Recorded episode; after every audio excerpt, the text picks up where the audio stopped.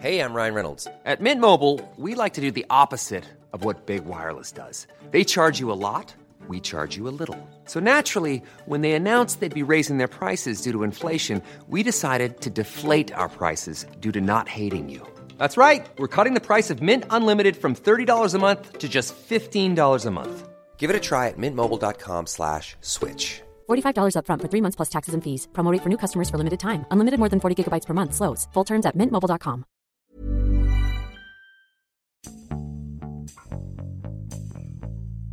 欢迎收听《艺术有毒》，我是胡胡。今天我们欢迎两位《艺术有毒》的旧的嘉宾。嗯，大家好，我是张阿萌。大家好，我是一看糯米。其实今天我不是以嘉宾身份，我是以客座主持主持的身份，奉皇太后懿旨，呃，就是今呃，你们平时的主播 Sammy 今天忙得去布展了。对对对，今天有点忙得不可开交啊。那呃，可能我之前上过两期节目，一个是第一期期。零零一期期。的节目，还上过一期啥呀？今天我们的话题是一位非常知名的英国艺术家大卫霍克尼。那要聊他肯定没有问题，但是我被揪来做这个主持这期节目，我想问一下胡胡，选这个时间段聊霍克尼有什么有什么特殊的意义吗？没有特殊的意义，就是我最近看了一些霍克尼的书，然后呃看的时候我特别投入，而且我觉得这是我最近近期看过的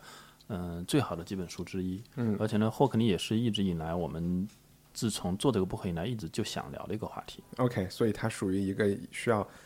一个大的大大部头要啃掉的一个。对对，其实应该说这是我们播客以来，呃，最分量最重的一个话题，因为霍克尼出了非常多的书，而且确实都很重。啊，你你在聊完毕加索以后说，这是我们 不可以来。对，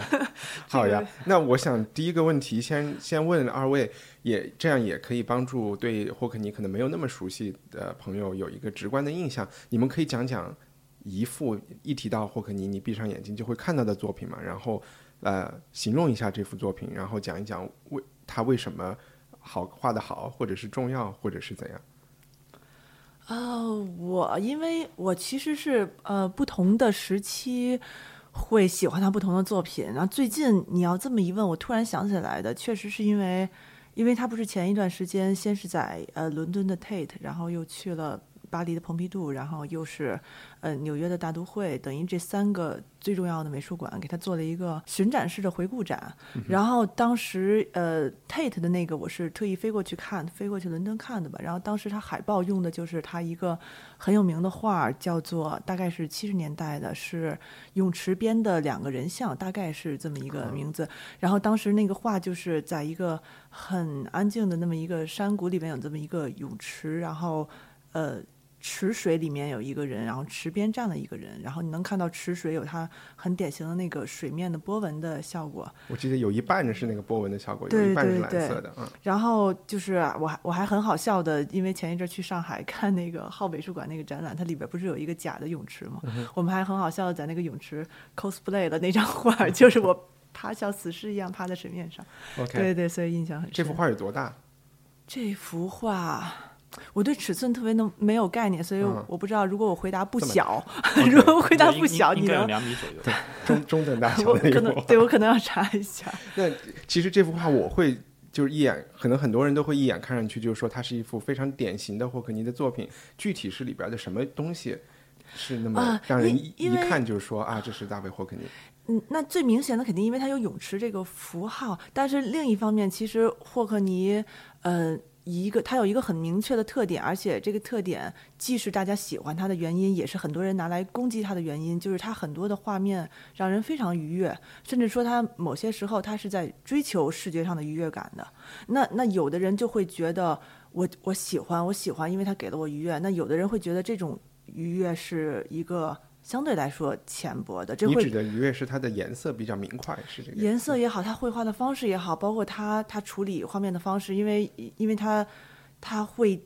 有时候牺牲掉，就是比如说呃透视上的一些东西，然后去追求一个完全的 graphic 的那种呃色彩的关系，包括线条，他会喜欢用很多很多的线条。他就是因为他自己其实是呃他他曾经在一个采访里说过，他觉得呃艺术就是因为愉悦，我才要去去分享这个愉悦给大家。甚至他说，就大家经常提起的，一说梵高就说他很痛苦，他觉得他不这么看，他觉得如果一个人很痛苦，他就不画画，他画画一定是因为他觉得这个东西让他愉悦，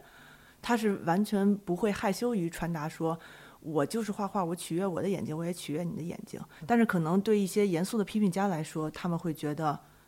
取悦是一个相对来说低层次。对，你还提到了泳池是他的一个，呃，泳池是他一个特别重要的题材，是因为呃，因为胡胡其实呃，之前我们在说今天要聊的话题的时候也提到说，因为霍克尼写了很多书是关于观看的嘛。那泳池其实是对他这个观看的理论是一个很重要的表现，因为他觉得为什么他会反复的去画泳池表面的那个波纹？因为他说，你看那个波纹其实是只存在于水面上那个薄薄的一层上，如果你下到水面下去的时候，你就看不到那些光了。所以那个波纹其实跟绘画很像，它就是在表面上的一个，因为光线各种原因形成你视觉上的一个感受。OK，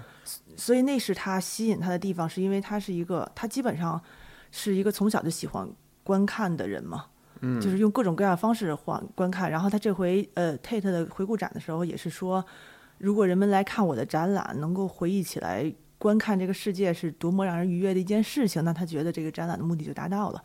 那所以这是他选择。我我打一句岔，然后就是其实因为霍克尼是英国人，然后因我在英国住过一段时间，所以对有有一些很私人的猜测，就是说霍克尼这。英国是没有霍克尼的画给人愉悦的。我比如说刚才那幅画有两两点：第一，那天的天气会特别好，是一个就是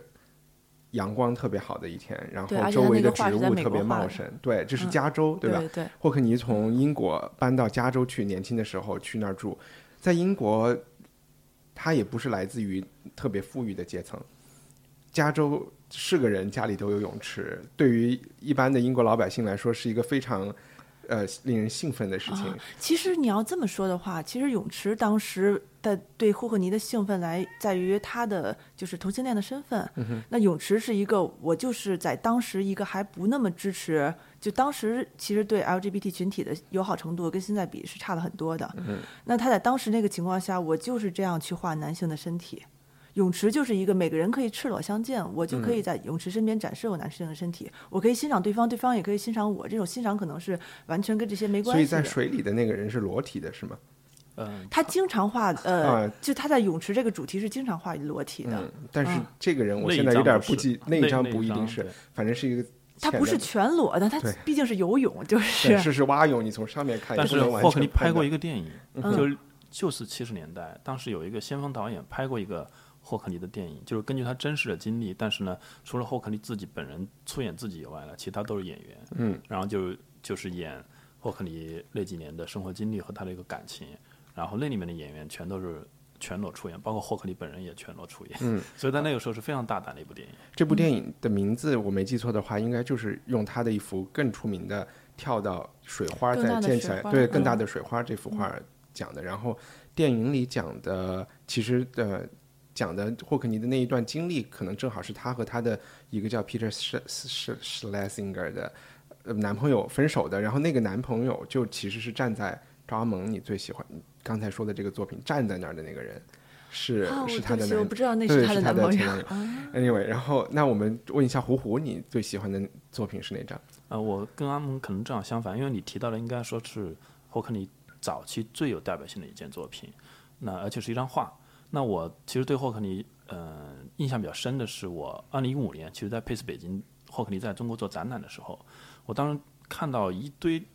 屏幕展了，嗯，我就觉得特别奇怪，怎么霍克尼不是一个画家嘛，他怎么摆了一堆屏幕？应该有十八个是吧？就是呃，当时有两幅，一个是九九个。屏幕的还有一个是一个宽屏的啊，对，反正就是特别多的屏幕摆在一起，然后呢，不断的在循环的播放一些风景，然后那个风景就好像就应该是春夏秋冬，反正是在不断的。我当时我当时完全看不懂，因为如果你不去看霍克利后来他自己去写他的创作历程的那些书籍的话，你是根本无法理解他为什么作为一个画家，然后去拍了那个风景，然后难道他想去做？搞视频吗？以他的年龄好像有点老了，所以当时这个就是给我留下了一个非常大的问号。然后因为为了做这做这期节目嘛，然后我去把霍克尼相关的书找出来，然后看完之后就完全可以理解为什么他会走到去用视频多个视角去拍一个固定视角的一个风景。你能再然后他其实说一下这个风景描述的什么？呃，就是英国乡下的那个，他相当于他故乡的那个一些场景。其中，我因为佩斯这次展览，当时只拿了他确实是拍的春夏秋冬，冬天我是特别有印象，就是一个纯白的一个一个呃好多个屏幕然后不断的在循环。这个景色其实是这样，应该是呃霍克尼家乡附近的一嗯块，他选了一个固定的地址，然后他不仅在这儿拍视频，而且在这儿画画，他把是这个地方叫做隧道是吧？然后呢，嗯，他啊当，时用我知道了，是有一条路，然后两边对有很高的树，对对，对东好像东约克郡的那个嗯那个对风景。然后他当时就在车上绑了大概九个摄像头，嗯然后就通过摄像头把这个地方的事迹的一个变化给记录下来。然后他为什么这么做？是因为他一直以来一一直以来贯穿他创作理念的就是他希望通过绘画去打破单点透视的这么一个呃传统的一个西方的一个绘画的习惯。然后呢，他自己呃本人对于包括像视频的电影的一个看法也是，他觉得单点透视嗯、有点单调，有点无聊，不能够提供足够的信息。所以他在呃英国那段时间，除了去创作特别大的那个大型的油画以外，同时也创作了这么一个视频的作品。OK，呃，我我有点好奇，我们有讲他是英国人，乡村好像是他的故乡，是经常出生在那儿，呃，是是他反正老了以后回到那那个场景做了很多作品，其实当时他回英国是因为呃，他当时是因为家他家里人还在英国嘛要。不然我们从头讲，就是嗯，其其实也不也不需要是吧？嗯，啊因为因为因为他其实这还是跟观看有关系，就是他家里人生病了，他去家里，他经常要从美国飞到英国去看，然后他就突然意识到说，因为他因为美国你知道，尤其是加州，加州它是一个永远阳光灿烂，就是它的它的光比的变化一整天的是很小的，几乎基本上都是很强烈的那个光的对比度、光影的对比度。但是他到了英国，你你应该比较熟悉英国那种天气，我可以说每分钟甚至每秒，它都的它的光线都有那种微妙的变化。他走在路上，他就感觉眼前就是一会儿明一会儿暗，包括光线怎么穿过呃英国的那些树林打到地上，一一一朵云，对对，一朵嗯云飘过来，立刻就暗了，然后飘走又又变得亮了，而且它的反差永远不是特别大。那对他画家的眼睛来说，这是一个非常大的刺激。嗯哼，然后他就开始不停的回来，不停的去看，然后就以此为契机开始回来画画。OK，我我刚才说从头讲，是我们能不能嗯梳理一下霍克尼的我觉得就按照他的一个时间线索吧。嗯对就他其实霍克尼确实，嗯、我在之前没有看他相关的那些书之前啊，其实我也不太有点模糊，就他是他作四零后吧？对三三七年，三七年，哇，就他作为一个英国人，怎么跑到美国去了？但他具体呢是什么时间段待在美国，然后什么时间段又去了别的地方，其实不清楚。然后后来就通过看了他的很多作品之后呢，其实就相对清楚一点。他其实是他其实严格意义上他不能算是一个伦敦人，因为他是出生在伦敦差不多两百多英里的那个布拉登林顿的这么一个地方。嗯然后两百多英里，对对英国来说就已经在对其实地球的另外一边了。对对对，其实基本上就已经跨过半个英国了。嗯，所以呢，其实他从小就是呃学画画，到十一岁的时候他就想立志当画家了。但那个时候什么是画家，他完全是没概念的。但那个时候这个志向就是他想当画家，他已经明确了。然后他后来就上了那种呃应该是绘画学校，当地的绘画学校，后来被英国的两所艺术大学录取，他最后选择去了那个伦敦艺术学院。皇家艺术学院，对皇对对伦敦皇家艺术学院，然后他，而且当时很搞笑，就是他画的特别好，应该说在当时读大学的时候其实就已经成名了，但是呢，对，是他当时好像恨不不得一年级的作业就已经是全年级第一，就但他不愿意去通过考试去拿一个文凭，是是是，他，然后学校就不给他文凭，他自己给自己画了一个文凭，OK，所以他其实是比较讨厌，就是说不能说讨厌，但他其实不喜欢英国的很多东西，包括不喜欢英国的天气。对伦敦人的那种什么尖刻、那种刻薄，因为他其实是一个很应该说是一个很 nice 的那种，因为他不是呃大学毕业前后短暂的参与了当时英国的那个绘画的相当于运动嘛，包括他当时也画了一些挺有名的，呃，英国就是那时候波普和波普后期的一些作品。然后，但是可能当时，比如说伦敦的那个艺术小组里的气氛跟他不是很容得下他，或者各种各样原因都有可能。我我们当时你讲的是哪些艺术家的呃小组的东西？呃，其实我对他当时参与的那些还真的不是，但不是我们听过的对对，不是你说的那些，对对对对对，不是嗯啊，他跟他们关系很好，啊他跟弗洛伊德关系很好，对他跟弗洛伊德关系很好，但是他当时不是英国有一个艺术运动嘛，相当于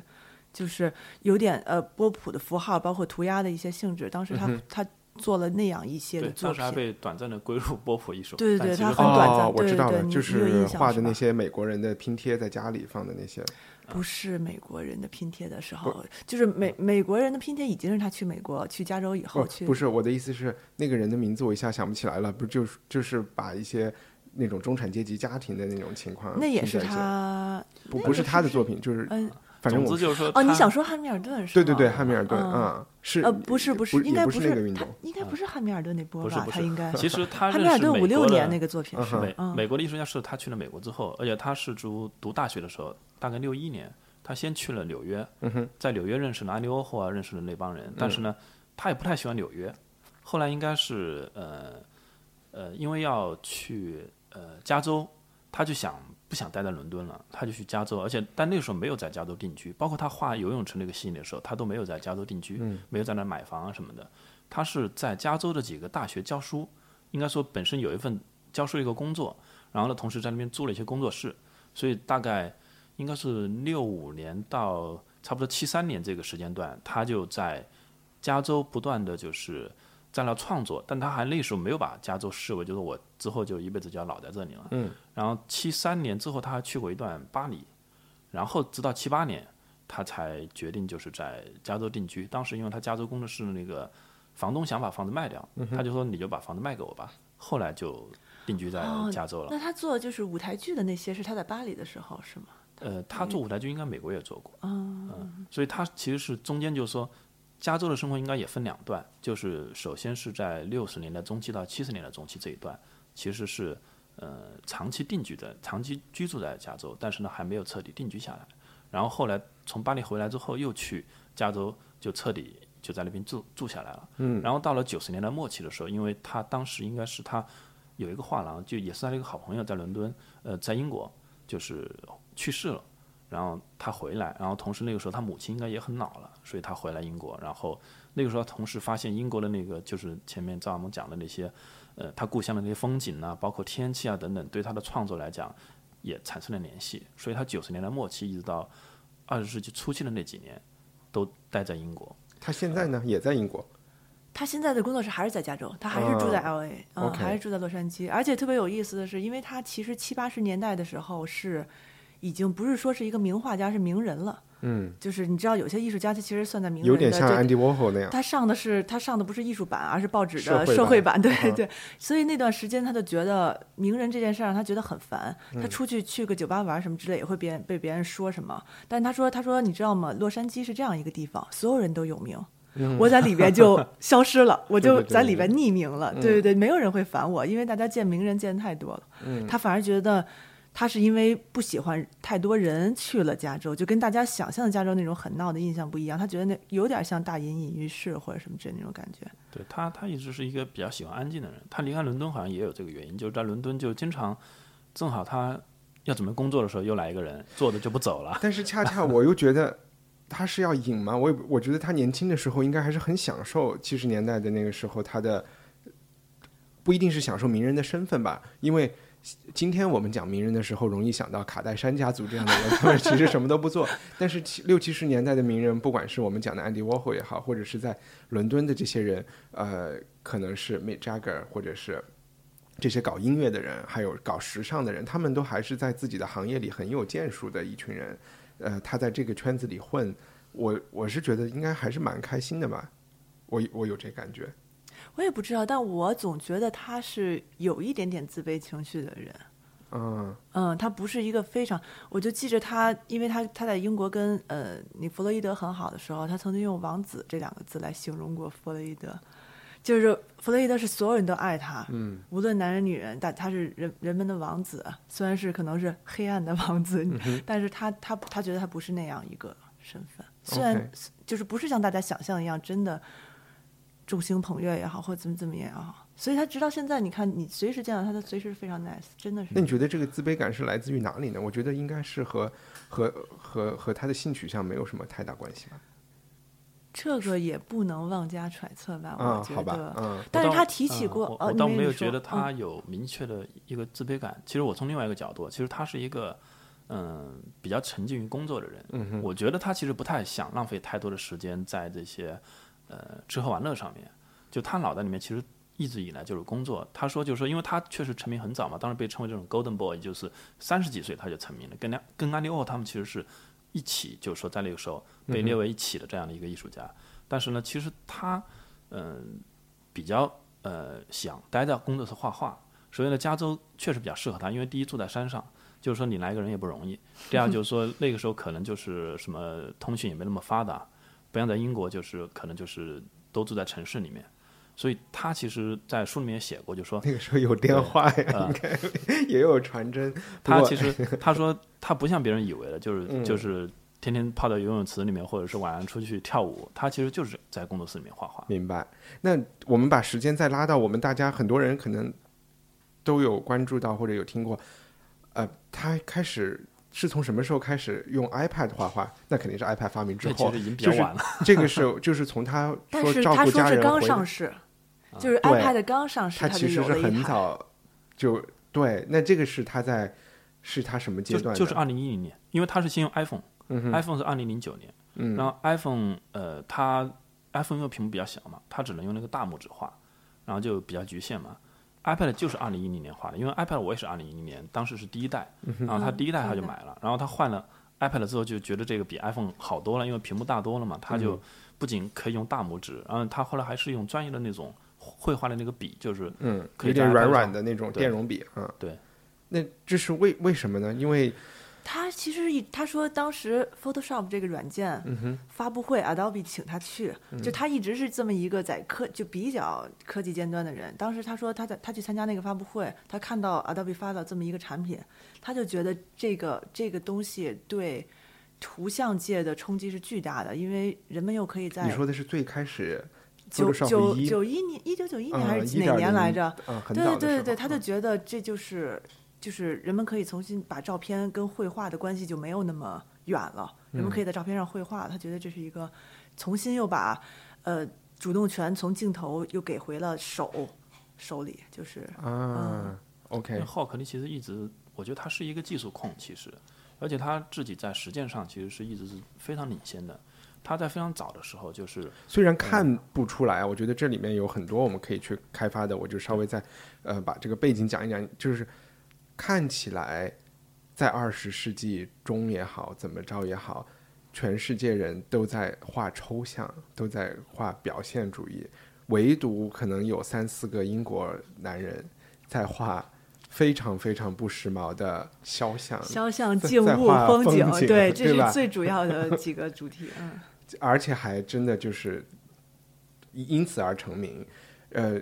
从这个他们的创作的这个形式来讲，他们是很不时髦的，甚至是反着走的。那胡胡为什么会说他其实是一个技术控，然后又又其实是想走在前沿的呢？我觉得第一，其实霍克利不太关心别人怎么看他，一直以来是这样，他就埋头做自己的事情，所以可能实际上第一他自己都没有觉得自己那么的格格不入，他就是在工作室做自己做的想做的事情。那从这个角度说，可能他不是自卑，他就有点像是 nerdy 那种感觉。对他其实真的是是这样，就是他很早，我记得我当时看了那个，嗯，他就是买那个传真机啊，买了一些什么打印机，都是在最早刚出那时候买，包括数码相机，他都是第一个使用的，而且那个时候那些设备都都特别贵。他买过一个呃，应该是打印机，四万美金在当时。然后他就是为了就是研究在就通过这种设备能不能就是说创造一种新的那个呃绘画方式。确实，他也创作了一批这样的通过打印机呃创作的作品，而且他通过传真机还办过展览。哎，我也听过，你能讲讲这个展览是怎么回事吗？他发现传真机虽然很多人觉得传真机传传真过来那种黑白图片就很模糊，嗯，但他实际上发现就是说你只要对图形做些研究，他你就能发现什么样的图形适合传真机去传真，而且传真的会特别清晰。所以他做了一番研究之后呢，他就把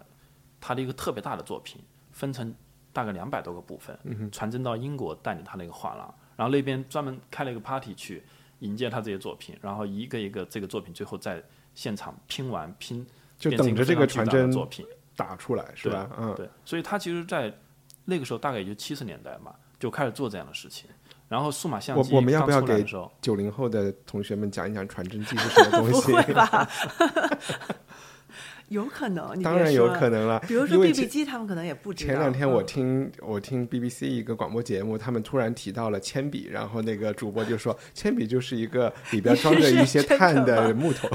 不是 iPad，不是苹果公司出的那个 Pencil 是吧？所以其实包括他从做版画开始，他就特别特别关注，就是说，呃，创作技法。那你涉及到技法，就一定会涉及到器材。那霍克利版画上他就做过什么石版画，对吧？然后包括他做舞台背景，他其实天天在工作室里面就是跟这些具体这些设备啊、器材啊、材料打交道，所以他对这块应该说非常精通。嗯，OK，那因此，所以他既然传真机、数码相机都用过了，所以在 iPad 出来的时候，也就很自然的通过 iPad 来创造。然后在北京的那场展览里面，也有很多用 iPad。北京那场场展览就是用 iPad 和加上就是两个视频作品。OK，嗯，那大家是怎么看他的这一批？但他现在并不是说呃专门只用 iPad 创作，啊，并不是，并不是，同时在用。因为他是他只是希望他随时随地都可以画画，就就真的是这样。嗯，但是他确实也把这些 iPad 上创作的东西当成签名的作品在呃展出和销售，如果如果他有主题的，因为他有有有一些是他就是比如说早上起来随便画，但还嗯有一些是真的是有主题的，比如说，呃，这回 iPad 这个它不是主题是。呃，春至嘛，就是春天的到来。嗯它其实是画的是，因为他说，就是你在四季中光线变化最多的是春天，就是你从冬天的结尾到夏天的开头那段时间，不仅有光线的变化，而且那是一个树叶树木开始发芽的时候，嗯每多一片树叶，地面上的光就会有变化。嗯那我我就在想，对比他现在画在英国画的乡下的这些画和在加州时期的画，看起来你们觉得其实非常不一样。加州那些画几乎好多都是直线，恨不得用尺子画的。对对这边现在就是用手在 iPad 上会抹的那种手的痕迹很重很重。这个你我我倒没有觉得他在在追求这种这种嗯。变化，包括我我是觉得，比如说你说他在美国时候画的那些家里的内饰，有很多恨不得拿尺子画的，我觉得他单纯是对那种装饰风格有兴趣，嗯，就那是他画面的装而且那饰感。个只是他早期的，他在美国的时候，其实在八十年代、九十年代的时候，他在美国的时候画也画了非常多的风景，包括他画了一个大峡谷，嗯，然后画他那个加州住的那个山上的那个，就是那个最有名的那个穆赫兰道等等。其实那个时候他已经在画风景了。OK，然后从那个阶段再过渡到英国的这个风景的话，你会发现就过渡相对比较自然。明白。还有一类我我觉得我想问的就是，他有一类画很像一大堆照片拼起来的那种感觉，对你们能讲一讲嗯那个那个东西和摄影的关系？其实我觉得那个反而是拼贴照片对他的创作来讲，我觉得可能是最重要的一个阶段。嗯，我就可以张他们可以讲一下因为这个怎么来的。他他其实那个拼贴直到现在还做，只不过因为你刚才说的那一张是因为就是这播客之前提到的那一张，就是你不是说就是那个他最有名的公路的那一个，当时他用了很多很多的张照片，其实他当时当时他解决的就是透视单点，就是啊，打因为我没有看到过原作，所以原作确实就是照片拼贴，就是很多很多个照片拼在一起，，并不是假装画成照片的样子。不，那不是一幅画，对，那就是一个照片拼贴。包括他当时拍了很多他周围的人，包括他用宝丽来，因为宝丽来相纸就是一格一格的拼起来。嗯其实他现在还在做这个系列，只不过变成了用 Photoshop 去拼贴。明白。他把他甚至他给他起名字叫摄影绘画，因为他觉得他不是在绘画，但他觉得这种东西是跟他他做过一个展览，就叫用相机画画。啊，嗯，其实霍克尼摄影他也做的非常早，他在一九六一年，也就是说他其实还在读大学的时候，嗯他就已经在用相机，而且拍了每年拍非常多的相片，然后还做成了一个影集。那个时候是六十年代，嗯然后他对摄影发生兴趣，就从研究的视角发生兴趣是在八十年代，然后是他那个时候在那个应该说是，嗯，开始对透视这个问题，呃，感兴趣之后呢，他发现就是说，相机的最大的一个局限在于，就是相机它是一个单一的视角，然后它就是拍下那么一瞬间的一个过程，然后每一张照片都只有一个视角，那么怎么去打破这个相机的一个局限性？他就突然想到，就是说他可以把，嗯、很多很多张照片拼成一个大的照片，但是每张照片呢，只是表现他想表现的这个大的这个这个画面的一个局部。是因为他想追求的是。你你在看照片的过程中永远是细节，嗯因为你要是单点透视的话，你会知道，比如说你。你会有，比如说前景和远景的部分，有的地方是是牺牲掉。包括一会儿如果说到隐秘的知识，他其实也提到，就是画家如果用透镜去去帮助他画画的时候，会有一些地方前景的地方是虚掉的，就因为你看不到细节。就他希望他希望你全部是清楚的。对他希望你在看这个照片的时候，你在看这一处的风景的时候，你就像你真的站在那个地方一样，你往左边看也是细节，往右边看也是细节，所有的细节汇集在一起。所以就是为什么胡胡你开始提到，就是他二零一五年在佩斯的那个屏幕的作品，其实当时他那个作品也是他在车上架了九个相机，九个相机是不同的视角，他就想还原说，如果我走到这片树林里，我会往我左上角看看，往我的右下角看看，我是不可能只盯着就是道路消失的那个视觉消失点的，呃，所以他其实是想还原出一个。他也提到很多次，他他受到过中国的卷轴画的影响嘛，就是因为中国卷轴画它是移步换景嘛，我我一边走一边看，不停的有细节，我追求的不是一个单点透视要追求的那种东西。那这样说来，他不是会特别喜欢现在的三百六十度的这种摄影方式？不是，人在中间转，这个的区别又在什么地方？呃，这中间最大区别在于时间，就是你即便是三百六十度的，其实你看到的一个画面。没有包含足够长的一个时间，嗯，而其实霍克尼这个摄影，包括他后来的绘画的一个，我觉得一个最大的一个变化吧，就你是讲的时间是不能在同一时间内看到整个三百六十度，还是说？嗯，它其实指的是，呃，一个是从艺术家的角度来讲，一个创作的时间；第二个就是从呃看画的这个观察者的角度，就是你是不是愿意花足够多的时间，这这张画这个画面是不是能够吸引你？花足够多的时间去看这张画，因为霍克尼其实对于摄影的研究应该说非常多。他有一句话，我觉得说的特别对，就是他说，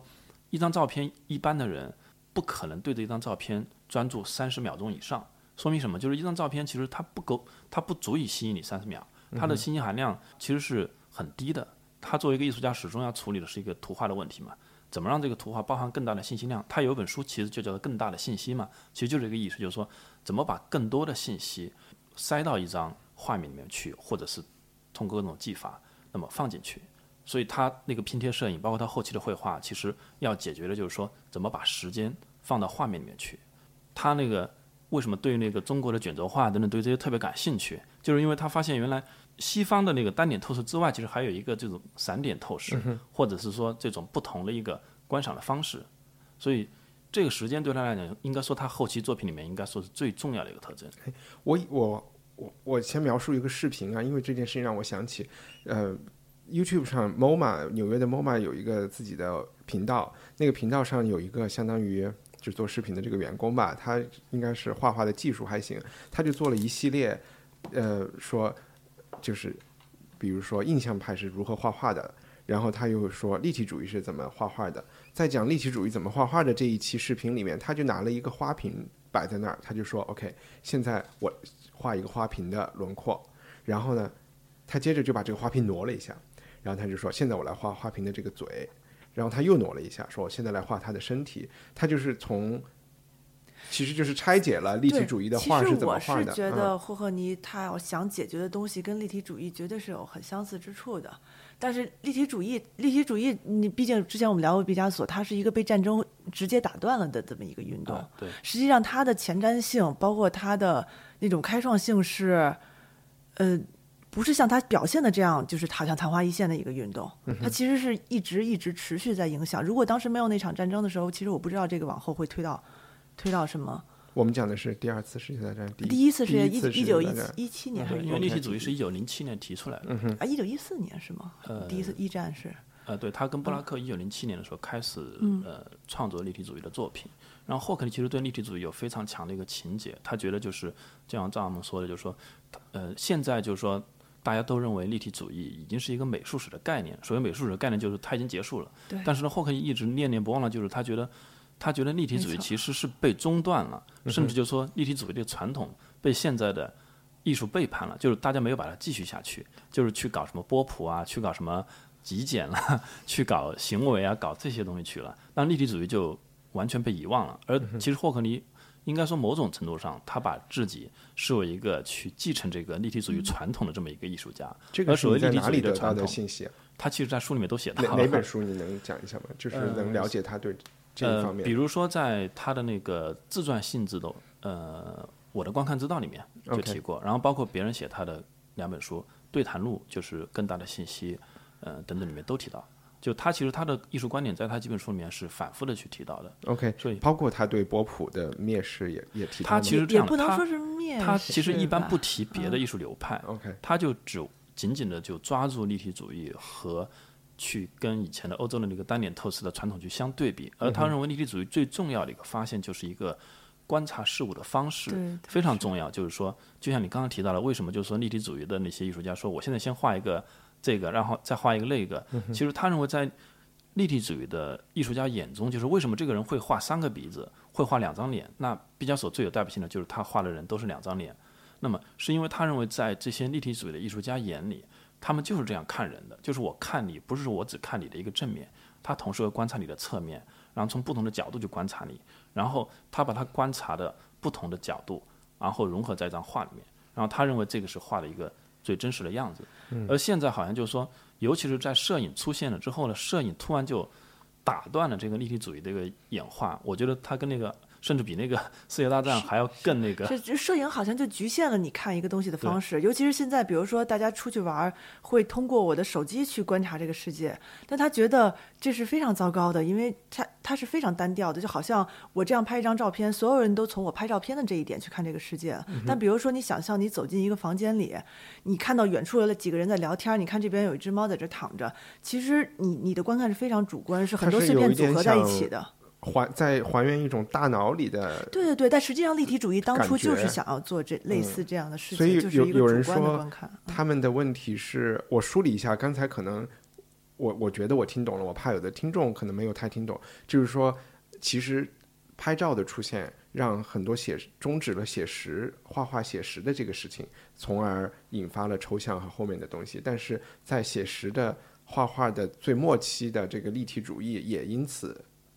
就被遗忘中断了，就被遗忘了，没有人去继续继承发扬它立体主义。总的来说还是确实是战争的影响，嗯，多大一点？但战争打完了，为什么不接着画呢？是立体主义画家都死光了吗？也没有啊。那他们可能去被别的东西吸引了。艺术家你不能要求他好像我要完成一个工作一样，嗯，尤其是毕加索这样的人，他想干嘛干嘛。其实毕加索活了活了其实比较久的，他一直活到七十年代嘛。他在六，但是他在六十年代五十之后的那些创作，其实那个时候因为美术史的其他的运动都出来了，然后其实他就已经被当成一个 而且有时候，博物馆的呃，几个运动这种东西，天时地利人和嘛，都是当时就是在那那样一群人全部都在思考同一件事情。嗯，这种东西不是说我战争打完了，我们回来接着聊，就我觉得不是这样的。啊，就已经过了那个那个感觉，已经已经已经没有了。我还有听说有人就抱怨说立体主义这个名字起的不太好，因为在在英文里，反正它叫 cubist，反正和立体主义差不多，就是方块儿。大家会把它认为它们就是一种形式感的东西，我就用方块来作画。这个名字一开始就是负面的，就跟意象派的这个名字的起源是类似的。是一个记者取的名字，嗯而且确实是有点呃鄙视的一个对一个对对态度，说没有把那种多点观察的这个复杂性但给体现出来。反而这个名字被记住了，而且就用来呃指指代这个流派。但事实上呢，立体主义很容易就说你被这个词简单的概念化，就好像就是说这个画画的很立体，就像立体主义。很多人可能就这么想的，但事实上不是这样。就是说，霍克尼我觉得也对这个很，我觉得他也对这个词非常不满意。他觉得真正的立体主义其实就是用多个角度看事看待事物，其实非常简单。说白了就是在现代主义之前的那些文艺复兴时期的那些画，其实几几乎都是以单点透视为主。那塞尚之所以称他为现代绘画之父，就是因为他开始用两个视角去看待一个事物，他把他两只眼睛看到的东西同时画出来。而现代主义在塞尚的这个基础上就更进了一步。而霍克尼觉得就是说，应该沿着毕加索呀、布拉克他们就是就是开创了这条线索来继续发展。我我能问一个问题吗？什么叫把两只眼睛看到的东西画都画出来？是他先蒙住一只眼睛，再蒙住另外一只眼睛吗？其实塞尚他比较为什么说他是现代主义之父，就是他他的观察的方观察世界和他表现他观察到的世界的方式，就是他开始注意到说我的绘画不是说。呃，我尽量还原出自然真实是什么样子，而是说我要还原出我我眼中的这个自然是什么样子。OK，所以他画他画，包括他，包括其实塞尚确实对后面有很多的影响，包括他用一些就是块块状结构、点线面的东西，就是一些几何的形状去表现他看到的这些东西，包括静物或什么的。其实你看立体主义里，你能看到这个线索，就是他们用这些矩形、三角或者这些呃几何的元素去去还原他他他感受到的那个世界。其实刚才你不是说你觉得呃很，呃就是他看画的东西可能看到跟我们不一样的东西吗？我觉得，呃。他反正从来没有这么想过。他之所以不停的在写书，不停的在跟大家讲这些东西，因为他坚信每个人，只要你想，你都可以这样去看。他希望帮助大家去看这些东西。啊，哎，这我这我明白，就是说，就是这个和 Instagram 而且思维是一样的，就是说处处生活中处处要看到美，然后他其实追求的不是美，不是吗？他他其实是观察的角度，其实我觉得是这样。我也我其实并不相信，就是说艺术家就就跟眼睛自带滤镜一样，比如说梵高看一个夜，空，就除真的是除非是那个样子。除非是说晚年的那个莫奈，因为他那个青啊，光、对对对，青光眼的缘其故，其实艺术家要画出那样的作品，是要投入非常多的时间和精力的。嗯，那包括莫呃那个那个霍克尼崇拜了几个那种风景艺术家，嗯他们为了画出好的风景画，就真的就是在那那片风景里面一待就是一整天。像比如说我我们说的是梵高这种，还是呃，比如说他提到莫奈，那比如莫奈就是一个每天五点钟都要起床，嗯要去观察这个光线，嗯，观观察这些。然后同样莫霍克尼其实也是这样，他就是也是很早起，很早起来，然后去外面就待着。他比如说他画了一个大峡谷，他就坐在那个大峡谷边上，他还有恐高症，然后他就坐在那边，一看就是一整天。他其实投入非常多的时间，他才能看到很多人看不到的东西。那他之所以提倡立体主义，其实是他第一呢，他相信艺术是普世的，他觉得每个人都应该能看懂艺术和享受艺术，他也希望他的艺术和他的艺术理念能被更多人知道。那他觉得我们普通人就是我们其实是张着眼睛，其实是没有看的东西的，我们错过了太多好的东西。对，我们就比如说就每天制造大量的图片，但都是垃圾，可能很多图片拍了之后自己都不看，然后又去生产更多的图像垃圾。但是呢，真正好的图片是值得花时间、长时间的去欣赏。那他作为一个创作者，也是投入非常多的时间来创作。我觉得这是他的一个呃比较重要的一个一个理念。嗯，不过话说回来，虽然咱们聊到霍克尼对单点透视有点不没那么喜欢，但是他其实还好像还花了很多时间来研究单点透视的这些作品是怎么做出来的，而且还也还有一本书，虎虎可以介绍一下吗。嗯、其实我觉得霍克尼出过的相关的书里面啊，他出了很多书。我觉得最重要的一本其实是他写的那本《隐秘的知识》。那这本书呢，隐那张秘的知识隐秘的的知知识嗯对，这本书其实是讲的就是他在，呃，应该是他在一九九九年的时候，他在那个时候他应该也生活在英国，他就去英国的那个，呃，不知道是哪家博物馆，反正是国家级的一个博物馆去看嗯安格尔的一个展览。嗯，那安格尔他的那个，呃，属于写实画的非常好的嘛，就是而且他那个时候他看到了安格尔的素描，他觉得这些素描画的有点太好了，他反正他觉得以他的这个功力呢，他是画不出来。然后他那个时候他就想，这个线条怎么这么精准？他突然想到，好像安迪沃霍也是这么画的，但是呢，他知道安迪沃霍是照着那个投影描出来的，嗯，因为那个线条他觉得这个线条没有一点犹豫，而一般的这种画素描，即便是大师级的素描，像伦勃朗这样的艺术家画素描的时候，其实这个线条都带有一定的摸索性质，因为他不知道我这一笔准不准，但是呢，大师可能会把它处理得比较好。但像安格尔这种呢，他觉得第一他处理的非常完美，第二呢，他从那个作品量也可以看出来，他画的特别快，他基本上就是一天画一张，甚至可能半天就画一张。那他觉得这个速度和这样的一个精确性，不太可能是呃通过裸眼，就是不借助任何设备画出来的。所以他这个时候脑袋里面就开始有一个疑问：他们当时有没有通过一些光学的设备？其实那个时候你你讲的安有这样的，格这位艺术家是什么年代哪里的人？呃，应该是在十八世纪的这样的一个晚期，就是画画画的特别甜，特别特别漂亮，就是画了一些贵族画的特别好的这样的一个艺术家。嗯所以他那个时候他他就有一个疑问，就是说，呃，因为其实之前我觉得就有这样的一些看法了，就是说是那些呃文艺复兴时期那些大师法有没有可能，呃呃，主要因为确对不起因为没有没有没有有点反应有点慢。因为那个确实是，呃，文艺复兴是跟之前的中世纪的绘画人物描绘的方式是有一个飞跃性的，就是它不是循序渐进的，对，而是就飞跃性的一个改霍克尼在这。本书里面隐秘的知识里面就提供了大量的图片证据，就证嗯明在他甚至精确到了年代，就在一四二零年，嗯差不多就这个时间点前后，一下子西方所有的这些画家的这个写实功力就全部都提高了到一个新的层次。嗯但一四二零年以前呢就不存在这个情况。那他比如说他举例就是像大量的举到去跟那个乔托的画对比，因为乔托被誉为这个文艺复兴的一个。也算是欧洲绘画之父吧，反正就这么一个高的一个荣誉的这样的一个艺术家。因为乔托的很多很多画，你能看出来，就是说他不可能是借助了这种呃投影啊、光学设备去画的，他画的就是不太写实，但他已经是当时的最顶尖的一个这样的一个艺术家了。但跨过一四二零年这个时间点之后，就说很多很多艺术家，什么凡艾克啊、什么卡拉瓦乔啊等等，后面的维米尔等等，他们画的都有点太精准了。他觉得就是说，反正以霍克尼本身，因为霍克尼本身他也受过非常严格的一个素描写实的一个训练，他觉得他是画不出来的。那么他们有没有可能是借助一些光学设备去画这些画？然后他带着这个问题呢，他开始做研究。然后他做了两年的研研究，这两年其实他把他的创作都放下来了，他和他的助手找了非常多的资料，他把整个文艺复兴时期的代表作品就在他的工作室里面的整一堵非常长的一个墙，全部贴出来，就是把那些代表作，就是沿着一堵墙，它叫做五百年之墙，就全部贴出来之后，一张张去对比，然后他发现，呃，这中间有非常多的一些证据吧，我觉得，呃，无论是呃间接的图片证据，或者是直接的文献证据，都可以证明，就是说，呃，他们当时应该是借助了一点一些设备。那其实，呃，借借助的是什么设备呢？就是其实就是透镜其实就是当时发发明了透镜。透镜就是它的成像原理，就是光沿直线传播。然后然后然后，所以他当时我记着小孔成像原理，对对，小孔成像能原理，光沿直线传播。然后，因为我就记着他举出了几个很关键的例子，比如说他注意到当时很多的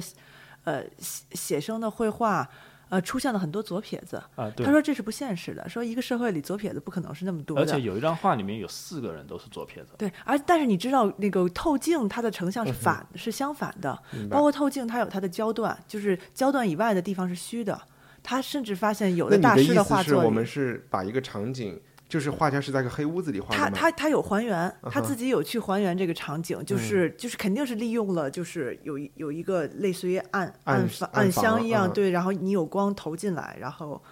去其实就是小孔成像原理，应该说在古希腊其实这个就已经被人类知道了，就是柏拉图啊等等都提到过，就是说会有小孔成像。但是小孔成像你要把那个像很好的把它显示出来，需要借借到的就是一个镜子，就是一个透镜。所以在当时呢，就是说其实透镜已经存在了，当时就有望远镜啦，什么包括显微镜啦等等这些东西已经存在了。但是呢，以前没有直接的证据证明艺术家使用过透镜，但是他通过画面呢，就像刚刚张亚萌提到的，就是一张画里面，那个好多人都是左撇子，这是一个。第二，他发现有的画素描跟那个油画的原作一模一样，就是你不可能说一个素描跟油，就是把一张素描稍微放大一下之后，完全可以跟那张油画百分之百的重合。包括当时有一些，我记得那个吊灯的，就是非常精致的，就是是凡艾克的一张最著名的画里面有一张吊灯，然后那个吊灯因为吊灯的那个结构特别复杂，然后那个那个从一个视角看过去的话，它的那个各个部分你很难很精确的画出那些角度来。然后，但是那张那个画不就是炫技吗？那张画背后还有一个镜子吗？不是？啊、对，有一张镜子，对你们是说，也就是说他有一个阴谋论，只就是他 也不能说阴谋，因为因为他不是只停留在猜测上，嗯他是做了大量的实验去证明了，而且就是如果大家还没有时间看这本书，可以先去看 BBC 以这个为题材拍了一个纪录片。纪录片，对对，那个纪录片基本上就是讲了他，包括拍他怎么去做实验去还原，包括他有一些就是真的是很决定性的证据，包括他还提到说中国，说中国为什么他没有就是借助透镜，是因为。对中国来说，因为中国的瓷器非常的陶瓷业非常的发达，所以对当时的中国的相当于上流社会来说，玻璃制品是一个跟瓷跟瓷器比比起来，那嗯是一个对，所以一定程度上影响了中国的玻璃制品的发展。我其实就想提两个反例啊，就第一，并不是所有人都画的惟妙惟肖，还是有的人画的不好的。呃，我就是就是文艺复兴以后啊，也有人画的不像的。那就是说，就我提两个反例，第一是，并不是说文艺复兴以后所有人画的都具象，还是有人画的不太像、不太好的人啊。就所以它并不是一个所有人都在用的东西，可能有人用。第二就是包括刚才胡胡说像 Caravaggio 的一些画，那个尺幅大到一个你不不可想象，它有那么强的光能够。把它在一个暗室里放那么大，当时好像甚至还原了一个，就是如果我去画一个建筑，然后我怎么去？嗯，卡拉瓦乔他们其实他霍克尼认为他们其实就是把自己的那个屋子当成一个暗箱，嗯，就是它不是用那种普通的一个暗箱，如果是一个小的暗箱，甚至是一个便携式的暗箱，你投影出来的那个像是很小的。对，但如果你把你整个屋子就当成一个暗箱，嗯然后这个屋子上开一个窗户，让被画的人在那个窗户外面，那这样其实得到的一个像，其实就跟那个画可能就一样大。嗯而且它证明就是卡拉瓦乔就是为什么他是在一个屋子里面画的，就是他他那个所有的人物都是从一个点，就是一个一个人轮流上去，啊画好之后再把它拼贴在一起，所以每个人其实都在一个角度。所以有张卡拉瓦乔画了一个，应该是一个打牌的人在偷看呃另外一个人，他发现他的视线其实并没有盯着那个牌，就是因为在一个一个画的时候，他才会就是画不准。而且他还发现了一些就是光源上的一些 bug，就是来证明他这些这个画是确实是有很多人，一即便是借助了光学设备也画不准，并不是说有了光学设备之后呢就很容易画好，即便是大师也很难处理。但是他同时找到了很多画的不好的，就比如说我们前面聊到了，就是那个呃画肖像，其实最难的是画嘴巴。嗯，那画嘴巴呢，就是嘴巴里面那个人中一定在嘴巴的中间，但他找到了很多呃画的不好的，就是那个人中 没有画在嘴巴中间。那为什么？就是因为在成像的过程中，那个你要让那个模特长时间的保持在一个完全稳定不动的状态很难，他们稍微动一下，那个像就动了。然后 我已经觉得这聊得越来越玄乎了。然后他在描的时候对你人中画认真画正看了这个一点 吗？真，但是你去看了那本书里的图片证据非常有说服力。包括我觉得最震惊我的一点是什么呢？就是霍克尼说，嗯，到了应该差不多就是呃一四二零年再往后一点，就差不多到了，比如说十六世纪的时候，里面出现了非常多的油画的人脸，非常的现代。然后他举出了几个例子之后，我看了之后，有一张那个应该是维拉斯凯兹的一张画里面出现了一个人物，然后他是一个微笑的表情，因为微笑的表情特别难画，你一定要借助一些设备，你才能捕捉到这个微笑的表情。然后那个那个人物特别像西部片里面出现的那种人，而而且是美国差不多就六七十年代拍的那些西部片，也就是说非常非常现代的那种表情。那么他们怎么去捕捉这种现代人的表情，以及这种微笑的表情？其实说明什么呢？说明那个表情并不是现在的表情，是那个时候的人，那个时候的人其实就是那个表情，只不过在文艺复兴早期的时候，他们绘画技技术还没有那么写实的时候，他们画不出人的表情来，所以我们觉得他们画的那些人，画的那些宗教题材的，画的那些上帝、那些天使、那些人，就就应该是那个样子。但事实上，那个时代的人跟我们这个时代人的表情没有区别。然后到了可以借助设备、借助光学设备、借助透镜去真正精准的描绘人的表情的时候，我们突然一下觉得他们像现代人。所以我看到那几个表情之后，我我觉得就完全说服我了。而且霍克尼特特意强调过，说他不是说去质疑这些大师，因为他们就是如果给你一个透镜，你绝对画不成这样。所以他其实并不是说他他他不是去质疑这些大师，因为他说就是就是即使你不利用你你是否利用透镜，其实他觉得这事儿不是那么重要，因为这些人的呃画工和他们对绘绘画史的这个。贡献是绝对无可置疑的，只是说，如果你知道他们是怎么去完成这个作品，也许会对你观看这个作品有一个新的认识包括他从为从画家的角度，他可能也会对观看，包括我怎么去再现，是有一个新的认识。那我们把话题拉回到霍克尼，他去写了这么一本书，去搞了这么一个 project，就是说明他是一个什么样的艺术家呢？是他也有，就是艺术史或者是侦探类的工作，也是他的兴趣爱好之一，还是有怎么去看待他的这个？我就是这样的。首先，我觉得霍克尼是一个想把问题搞明白的人。他其实，在书里面提到，就是说，他觉得这个活本来应该是艺术史家，应该是研究艺术的人做的。那为什么没有人去做 然后非得让他去做？后来，他觉得其实他接触到的科学家呢，其实都是希望把问题搞明白。嗯哼，但是呢，他觉得艺术史家有的时候不太想把问题搞明白。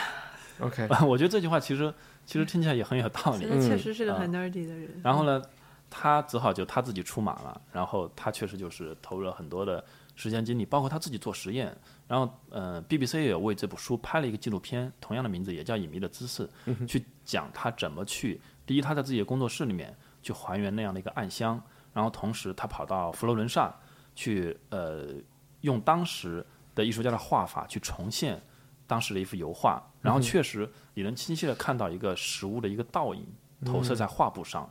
我觉得就都很有说服力。明白。所以我们刚才的聊天中已经呈现出来了一个，嗯，就是热爱科技，喜欢喜欢这些技术的。我觉得他是有点狂热的去去看任何东西，因为他甚至提到说，就是他看一个电影的时候，他的那个痴迷程度，包括他永远在注意，比如说我怎么利用，比如他他之前提过说，就是那个雅克塔蒂娱娱乐先生的假期，呃，如何有一段戏，他很巧妙的利用到。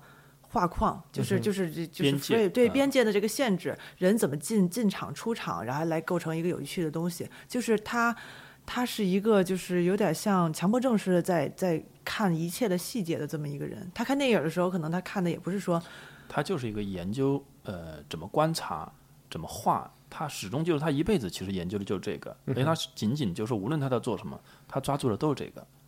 哦，对我我有点想再进入他的内心，是不是他看到的东西真的是和常人不一样？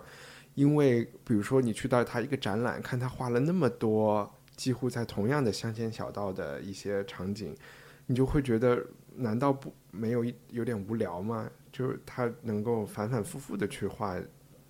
就是他早期的作品你还觉得比较多样有趣，现在他很重复的画这些这些东西，是因为他觉得里面有无限的。但是你不觉得，比如说，就拿二零一五年的那个佩斯那个嗯展览来举例，因为当时他自己很满意的一点是，佩斯那个空间特别大嗯嘛，比他在英国在那个皇家艺术学会做的那个 RA 那个展览要大得多。因为他那个 iPad 绘画有一个很特别的地方在于，就是你走你走在跟他画不同的距离的时候，你看到的画是不一样的。嗯，有些地方如果你从，因为如果你在二十米以外。这个真的是只有当时那个场馆实现了。你去看那幅画，它是有非常清晰的，就是明明暗关系也好，就很多细节，甚至他画地上的一滩下过雨后的水坑，然后那个水反光都非常非常的真实，就好。但是你走近以后，发现全都是特别粗糙的线条，就好像是一个完全表现主义的线条一样。他用手指怎么，他很多的细节这是因为那个玻璃的屏幕造成的吗？不是因为玻璃屏幕，而是那个因为因为不光水你可能是反光，它还有很多花的细节，嗯是因为他他在 iPad 上画画的时候，他就是这样，他会放大很多的去画细节，然后再缩小很多看整体，所以它嗯还是有很多实验和尝试。对他的他的他把它画缩小了以后，他眼睛距 iPad 的的距离和我们把它放大了挂在墙上，你二十米以外画的看的距离是一样的，所以他其实一直在很精确的追求这个而且这种创作方式是在就是画布上、纸上是无法实现的，对吧？你没有办法放大，就是知道我，就是我微观的处理以后，嗯倒隔你倒是可以走走走嗯远一点儿，倒是其其实我觉得还有一个原因，嗯我觉得第一呢，其实霍克尼我们他是一个创作生命特别长的一个艺术家，然后他成名又特别早，他基本上可以说是跟安妮沃霍和毕加索都曾经处在同一个时代。然后呢，那个时代跟现在不一样。比如说他三十几岁成名的时候，他他他在书里面提到嘛，就是说那个时候他已经画出来了那些就那种颜色特别漂亮，像糖果色一样，几何形状特别分明那样的画，就是特别受市场欢迎，所有人都希望他就这么画，画成这个样子就行了。但他就因为这个原因对这个厌倦了，他不满足于这个，然后呢，他活一直活到了现在。那个时候其实还没有什么艺术市场，然后没有什么大画廊，什么都没有。我看他早期的展览特别多，但是都是跟各种各样的画廊在做展览。然后一直到他生命的晚期，艺术市场一下子变得这么大，然后他像这样重要的艺术家活到晚年，其实跟我觉得跟当年毕加索晚年不受重视的那个处境是完全不一样的。如果毕加索活到晚年的时候，艺术市场是今天这个样子的话，我相信毕加索无论做什么东西，在整个全世界应该都会有非常大的一个反响。但是很可惜，就是毕加索晚年的时候，其他的一些更当代的那些运动全部一个一个涌现出来。嗯，啊，毕加索晚年其实很寂寞的，但是霍克尼不一样，就霍克尼到现在，他应该是说，嗯，他是目前在世艺术家里面，应该说能够最贵的几个艺术家之一。他今年春拍突破了三千万美金一张一张画，然后这样的艺术家只有里希特和彼得多维克 这几个人，然后很少有艺术家在晚年的时候这个作品能能走到现在，而他在中年的时候，其实他是完全可以不 care，就是说别人对他的看法，就什么画廊啊或者什么这个市场对他的看法了，他想做想做什么就做什么，所以他在中年做的那些探索就是摄影的探索，包括还去研究中国的艺术等等，然后呃这些其实完全是在出完全出自就是说他自己真正想做的事情，而如果今天那个艺术家突然想打破自己的创作风格，完全去比如说突然四五年的时间不画画去拍照或者摄影，我觉得这个可能比较难想象，可能会遇到一些各种方面的阻力。嗯，阿蒙刚才提到一五年的时候，霍克尼来了一次北京，参加在佩斯的展览。嗯，但是他很早很早就来过一次中国，对吧？他八十嗯年代来中国，当时是跟那个呃一位很著名的英国诗人一起来。当时不是这本书叫他们回去出了一本书，就是霍霍尼在里面，相当于是一个配插图的一个身份。嗯主要那本书是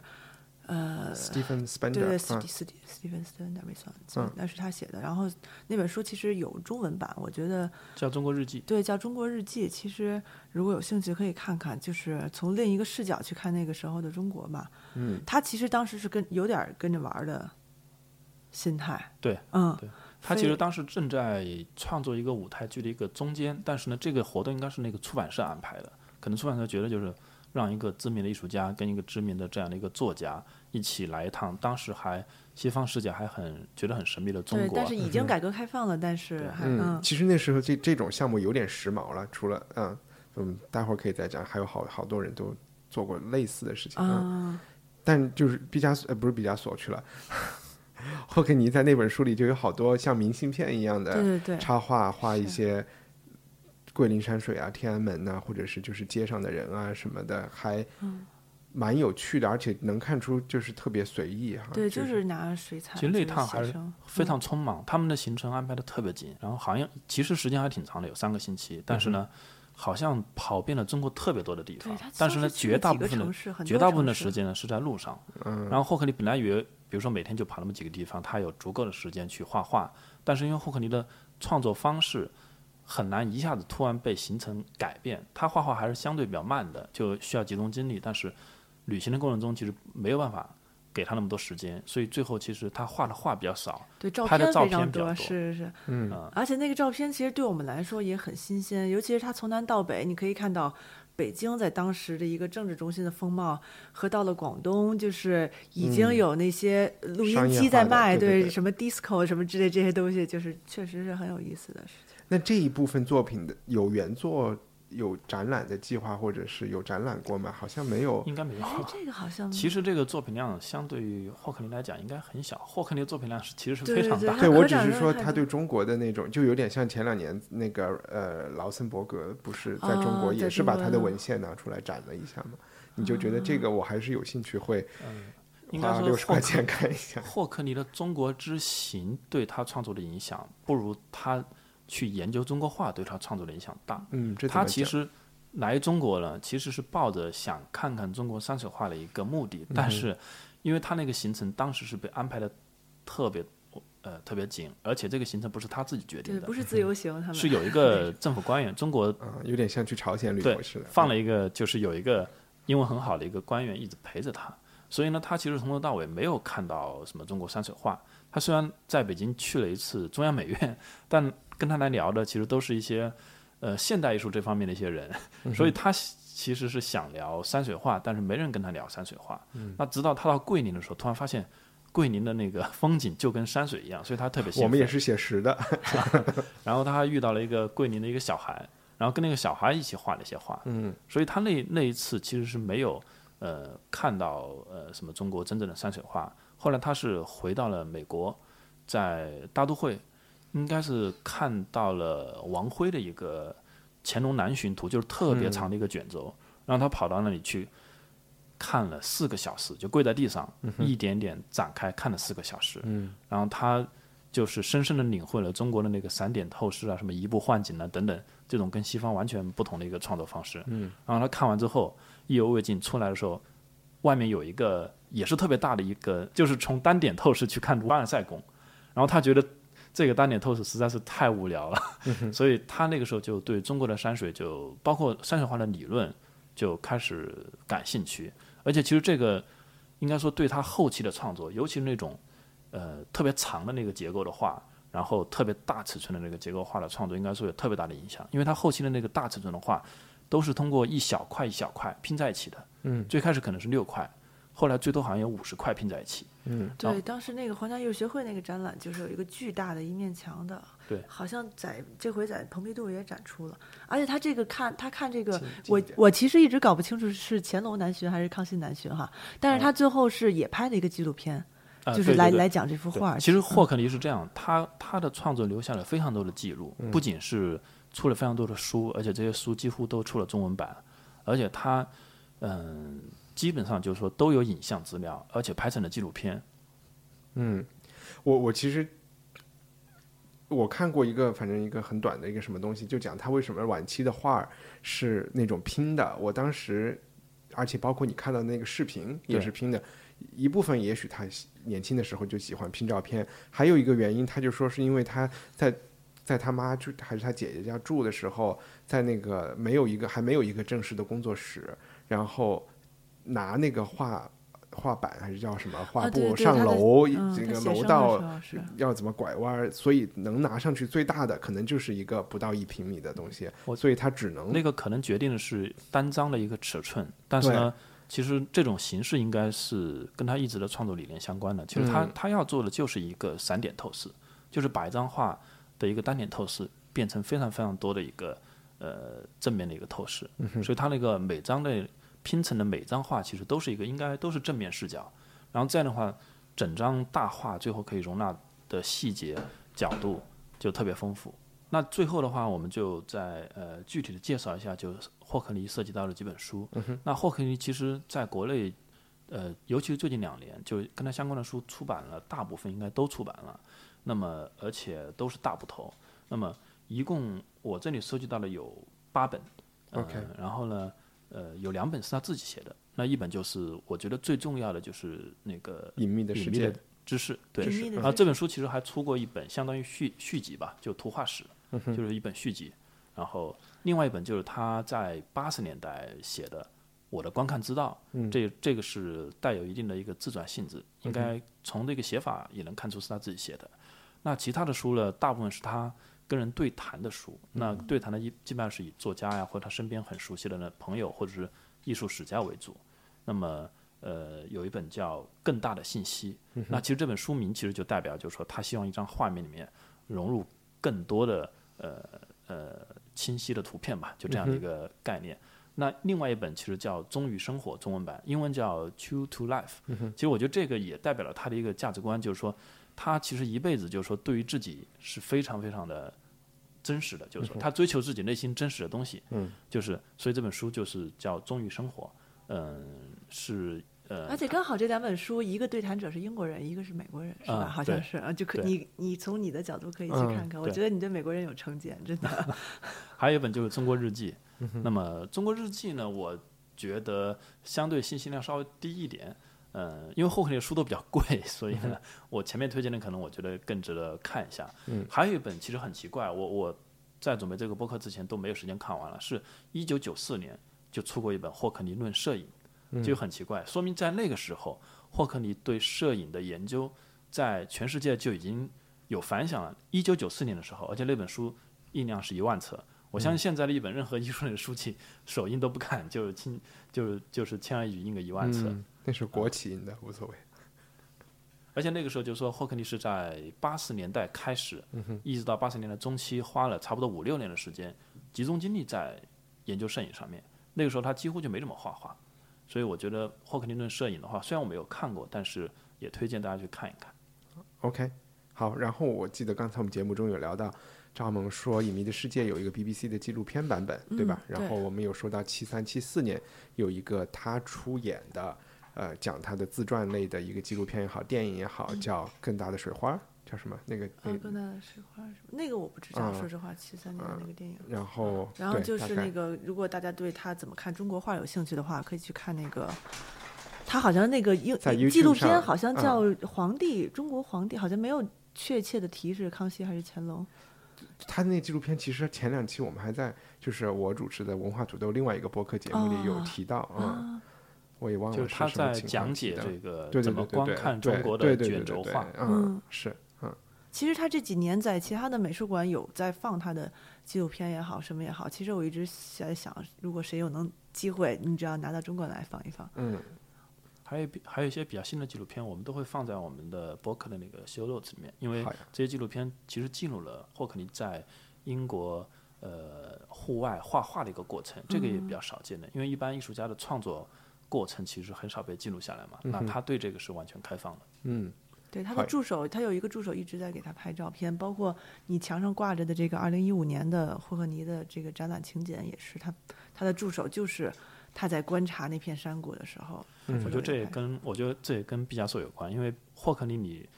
嗯、他的书籍看了有发现霍克利真的就是毕加索的迷弟，是是，就是他觉得毕毕加索每个阶段都非常重要，而且尤其是他晚期的创作被严重的低估和忽视。那为什么他可以对毕加索有这么深的研究呢？就是因为毕加索从很早的时候，就是差不多在一九二零年代开始，就有一个呃人专门去编辑，用年表的方式去出版毕加索每年的一个创作，以画册的形式出版出来，一直出了三十三本。嗯，所以霍克尼花了一番精力把它买全了之后，就按照这个出版的方式研究毕加索每一天在干什么。然后我相信他也受到了影响，就他也觉得他真的是个极客啊，对嗯他的创作也应该呃尽可能的通过影像啊，通过什么方式被记录下来。而且霍克尼其实是一个特别，应该是一个特别爱看书的人。嗯，他看很多很多书，包括就是他去看什么物理学写的东西，嗯，去看数学方面的书，都去从中可以发现，就是说跟他的那个创作相关的一些观念。然后他也看一些小说，而且他特别喜欢看电影，他也他啊非常喜欢看电影，说是好像是从小第一个爱好是看电影，嗯，结果他没有成为一个电影导演去画画。他应该觉得电影其实跟绘画相比的话，电影的有点单调。但有一句话，我们就作为结尾，然后就是他是为什么去加州的，这是一个片段吧？我在有一个采访里看到过，他说他以前看好莱坞拍的电影，给他最深的印象就是好莱坞的电影里东西投射在阳光下的影子非常非常的黑，他在英国没有看到过那么黑的阴影。好像我也看到过，是吧啊然后这就这言下之意就是那边有一个更大的太阳。对对对对对，虽然他在英国的那个穷乡僻壤，就从就叫观一隐就知世界的这种这种这这抱着这个幻想去了加州，我觉得还挺牛的嗯，好的，那我们今天就到这里。好呀，好好的，好，再见。感谢收听《艺术有毒》播客。《艺术有毒》是由两位艺术从业人员主持的艺术读书的跑题节目。我们的节目可以在 Artist Poison 官方网站、苹果播客等平台收听。您只需要搜索“艺术有毒”读书的“读”就可以找到我们。另外，欢迎关注我们的微信公众号和微博，以便获得更多与节目有关的信息。也欢迎给我们留言、转发和好评，支持我们做出更好的节目。